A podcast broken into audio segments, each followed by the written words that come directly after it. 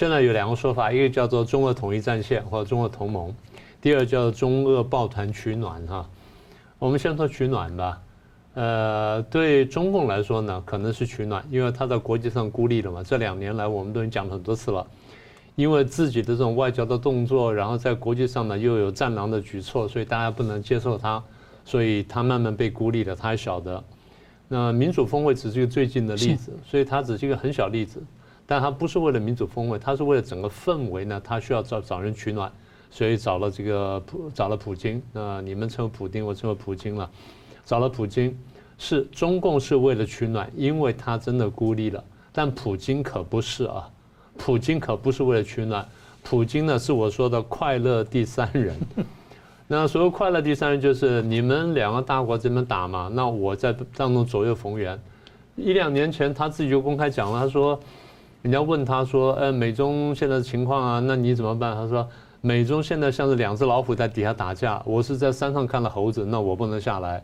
其实不是，他是这个老虎扮猴子，在这边等着，等两个老虎咬了差不多之后，我再扑下来把剩剩下的咬死，我就老大了。他在做这个事情，所以所谓中俄同盟应该这样讲，就是如果中共真的想跟普京搞统一战线的话，普京绝对是虚与委蛇，他是陪你玩一玩，他另外有打算。那我们再解释一下快乐第三人，就给你若即若离这样。对对，因为你必须这样做，才能逗得你心痒痒的嘛。好，那我们先来看哈。他现在不是讲说跟习近平开了视讯会议吗？你刚刚前面在讲说他在跟习近平开视讯会议之前，他跟谁开了会？跟拜登啊。跟拜登开了会嘛，对不对？哎，上次也是这样哎。上你看，所以他跟拜登开完会之后，跟习近平开了会了。然后现在跟习近平开完会之后呢，他又说啊，这个消息很小，但他又说，我提议，普京说，我提议我们来跟美国跟北约来开个会议。嗯，哎，你看他就这样两边两边这样倒来倒去。你看不明白的，你觉得说哦，他跟中国关系很好，那是因为你你这个呃眼睛有业障，这样这样说，你看的准确，你发现他真的是两边说好，这第一个案例，第二案例是什么呢？情况看到啊，他们那时候不跟中共军演吗？大家说啊，你看现在中俄同盟了出来军演了干什么？我说不是，我说他是陪中共玩一下，他另有所图。你有没有看到他跟印度还跑去军演了？对，他跟这中亚各国跑去军演了，是不是？也就是说，他每次他有他的目的，他是觉得你来找我，我想想看这事情对我有没有利，有利我陪你玩一下，没有利我理都不理你。好，这第二个案例，第三个案例，你说，哎呀，他卖武器给中共了，卖了什么什么飞弹啊，什么防空飞弹，什么四百啊，什么等等，卖了什么等等，很厉害，很先进，对。你有没有注意到，他同样东西一模一样东西，他卖给了印度，而且印度现在跟美国又准同盟。对呀，所以现在你你说普京到底在干什么？把这三件事情说起来：第一，开会，他两边开会；第二，军事演习，他两边军演；第三，军售，他两边军售。你觉得他在干什么？嗯，这是比较快乐第三人。所以我说大家得看懂，不要看到表面东西。这第一个，第二个。中共一定要把它宣传成为中俄统一战线，因为他孤立了，他需要抱团取暖，他需要告诉他说我们的朋友满天下，其实不是这么回事，这是这一方面是哄着哄着自己国内人的，二方面就对国际统战混淆视听。但你真的看明白小说不是那么回事。好，那现在下一个问题，普京到底要干什么？所以我们说快的第三人就是你要左右逢源嘛。左右逢源的目的什么？请各位听清楚。我在左边靠近左边的时候，我跟右边拿利益；靠近右边的时候，我跟左边拿利益。我两边开价，两边要。所以现在说啊，看起来配合中共，不是。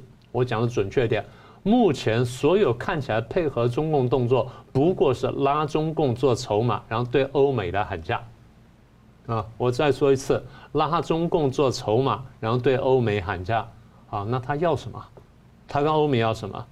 第一，很明确，乌克兰不能进北约，然后欧美不能这么明确去保护乌克兰。那下一步，如果说这两步都走成的话，下一步他开口要求就是乌克兰要成为我俄罗斯的被保护国，他要这个东西，因为最后他想把乌克兰收回来。大家要回头看一下历史啊，乌克兰跟俄罗斯呢曾经就是统一过三百年，但是乌克兰一直被俄罗斯剥削。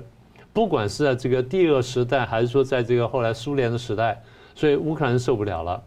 谷仓这个稻米啊，这个小麦什么，你从我们这边拿走，因为我们有很好的黑土地，把它拿走了。结果这边实验这个这个共产农农庄呢，我们饿死几百万人。乌克兰是从古到今的谷仓地，就在那一次搞这个集体农庄头，可以饿死两三百万人。你说乌克兰这口气怎么吞得下来？然后在中间，苏联在发展的过程当中，乌克兰的这个东部呢，被当作高科技的基地，因为那地方原来基础非常好，所以苏联就利用这基础，这基础呢，就继续向发展。所以请各位注意看，苏联的核武的重镇跟太空科技重镇，很多是摆在乌克兰的，就很像中国的东北一样。对。那那个还不只是地理的问题，它还有一个人才的问题啊，所以它这个是真没有关系。所以当这一九九一年这个苏联瓦解，乌克兰分裂出去，然后乌克兰独立之后呢，俄国是非常痛心的，普京这边人呢更是如此。所以普京念兹在兹呢，就要把乌克兰收回来。好，那么如果乌克兰真的收回来的话，他下一步要的一个是白俄罗斯，一个是乔治亚，再来是摩达维亚。这三个是最明确的，那其他就是多多益善。我们过去跟大家讲过，我说俄罗斯的外交呢，传统就是非常贪婪的外交，然后非常扩张性外交，所以这个东西在他们基因当中是根深蒂固的，它不会不会少一分一毫的。在历史上，俄罗斯呢忽大忽小，忽大忽小已经很多次了，现在只不过在各位眼前再发生一次而已。但它在缩下去那时候，下次再起来的时候，那那个大的那个程度会比上次还要再大一点点。好，那现在我们要注意了。所以过去我说过，如果中共呢要对外作战，不管是打台湾、打印度、打越南，跟打日本或跟美国打起来，我可以保证，俄罗斯大大军呢在边界上就能等到，等到你这边稍一放松了，我就打进去了。我上次用过魏蜀吴三国在案例做比较，那当时后来我看了一场，很多网友看完之后，颇不颇不有人说啊，中俄同盟多么坚强。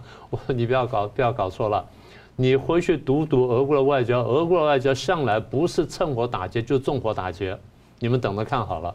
我当然不希望这件事情发生，因为事情发生的话，对台湾冲击也会非常大。但今天俄罗斯在乌克兰摆出的态势呢，大家得看清楚，对台湾呢也有一定的冲击，所以台湾呢必须要小心防范。嗯，是吴老师怎么看？嗯，这个俄国的问题哈，他现在在大国博弈里面找到新的位置，这个东西对台湾来讲也是很有启发性。哎，我之前在这个节目上讲过，俄国目前的基本战略构想，就是把中共撑起来，在战术上某些地方配合一下，好，让中共觉得俄国跟他还好像好像有同盟。那普丁说我们没有同盟，他说哎没有同盟胜似同盟啊，对不对？就是让中共有点底气，还是有点表面上至少有好像有那个俄国在支持一下。我说这个是战术层面给中共一些某些支持，但是在战略层面呢，他是站在美国这边。因为俄罗斯怎么可能会乐乐于看到旁边长出一个大那个大个儿，对不对？所以中国的呃中共的崛起啊，如果采取这种战狼外交的话，而且还会窃取俄国的那个军事科技的话，你想想看，俄国怎么会放心？所以在战略上，俄国站在美国这边；在战术上，某些地方啊，什么联合军事演习了，什么东西，可以稍微撑一下，配合一下演出，是这样子。所以呢，只只要中共觉得有底气跟美国继续对抗的话，那俄罗斯一定可以从美国这边拿到一些好处，啊，这是所以这个才是俄国的那个利益所在、策略所在。那在这样的解释下，我们来看一看俄国的利益是什么？俄国的利益，第一个先讲乌克兰。乌克兰的部分有两件事情，第一件事情呢，就是啊，为什么他要去打那个克里米亚，把克里米亚拿下来？因为俄国一直几百年来一直在寻求所谓的不动港，而这个不动港现在目前呢？这个东北那边，这个毛泽东把东北拿回来以后，那个已经没有了，所以现在只剩一个地方，就是黑海舰队的总部在克里米亚的西南端那边。所以呢，后来呢，这个乌克兰独立以后，普京干脆把克里米亚吃下来，是因为那个黑海舰队的总部不动港在克里米亚的西南端那里。啊，这是第一点。这个乌乌克兰的克里米亚，然后因为这个事情，美国对俄罗斯制裁嘛，啊，经济制裁，害得俄罗斯卢布大幅贬值。啊，第一件事，第二件事情是北约东扩里面有三个国家要争取进来，就是黑海的那个这个地带哈。第一个土耳其，第二个呢乌克兰，第三个呢白俄罗斯。但是但是呢土耳其也就算了，因为毕竟还跟俄罗斯没有直接的一个接壤，隔个隔一个黑海。那乌克兰的话跟白俄罗斯，如果北约东扩的话，那俄罗斯吃不消嘛。所以呢，俄罗斯的基本底底线就是北约不要在东扩的时候把乌克兰纳进来。所以呢。普京玩了半天，拿拿着中共一起玩，啊，对美国施加一点压力，其实就是这个啊，要求美国这个明白这个讲出来，就是说不要在东扩的时候把乌克兰纳进来。好，这是第一个关于乌克兰。第二件事情呢，被俄国现在也把手伸入印太战略。俄国现在也重视印太战略。第一点就是印度，俄国现在普丁不是跑去印度吗？好像一天访问的一天签了二十八个协议哈。我们上次有讨论过这个问题，把那个印度的军事销售啦哈，还有其他方面共同使用一些军事的这个基地或物资什么的，啊，变成。变相的一个同盟的关系啊，虽然他不是明白的想同盟，但是呢，同盟的一些重要元素都在那个协议里面有涵盖到。所以，俄国在打印度牌，再来，印太战略还有第二部曲，就是俄国帮助印尼去开发那个纳土纳岛北边的那个海域，号称跟中共的所谓九段线有一点点重叠那个地带。然后呢，中共现在跟印尼在这个地方有摩擦，就这个月出的事情啊，那就表示说中诶，俄国。原来卖石油给中国的那一家公司，把股权卖掉了。反正现在呢，就变成说，俄国有另外一家石油公司叫国营的哈，叫海外石油公司，现在在帮印尼开采这个相关的那个探勘跟开采石油天然气。然后这家公司也去也去跟越南签，啊，所以呢，开采在南海这边开采石油天然气这件事情，俄国不但介入印尼这边，也介入越南那边。所以呢，你可以看出来，现在俄国把手伸入印太战略，深入南海，然后呢，现在已经先切入印尼跟越南，然后名义上是开采探勘那个石油天然气这样子。好，再来，俄国还有一招，还有一步步骤就是日本。现在俄国前一阵子不是跟呃这跟中共的舰队去绕日本一圈吗？对不对？这是什么意思？俄国拉着中共，然后呢做球给日本。日本现在完全有理由是要加强他的军备，重整他的军备啊，因为他的威胁你们都做出来了，这样子都做出来了。所以中共呢，原来是希望把俄罗斯拉进来，向美国叫板。你看，俄国站在我这边，那俄国说行，我们来演这一出，对吧？演的结果呢，让日本跳起来。就日本现在可以跟美国要很多顶级的军火，美国有理由卖了啊。所以呢，你看看现在俄罗斯哈，你看他的这个下棋下到几个要点。一路这样下下来的话，印太战略有俄罗斯进来的话，那你知道吗？你刚刚讲了，印太战略有一个关键位置就是台湾嘛，啊，所以呢，俄俄罗斯虽然没有直接下台湾这个棋，但是在台湾周边下了半天，对不对？所以你可以看出来，普京是在为俄国争取最大的利益。我把它称为俄国也在追求斯拉夫民族的伟大复兴。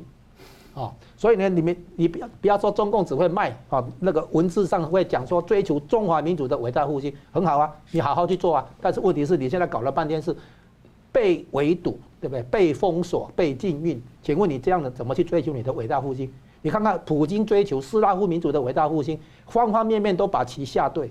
所以中共不要只是喊战略，喊喊这个大方向，你要有具体的对策来落实你的战略主张。哦，你看看俄国吧，看看普京吧，好好学着点。如果您喜欢我们的节目呢，请留言、按赞、订阅、分享，并开启小铃铛。那么，感谢各位呢长期对我们的支持。新闻大破解团队呢将持续为您制作更优质的节目。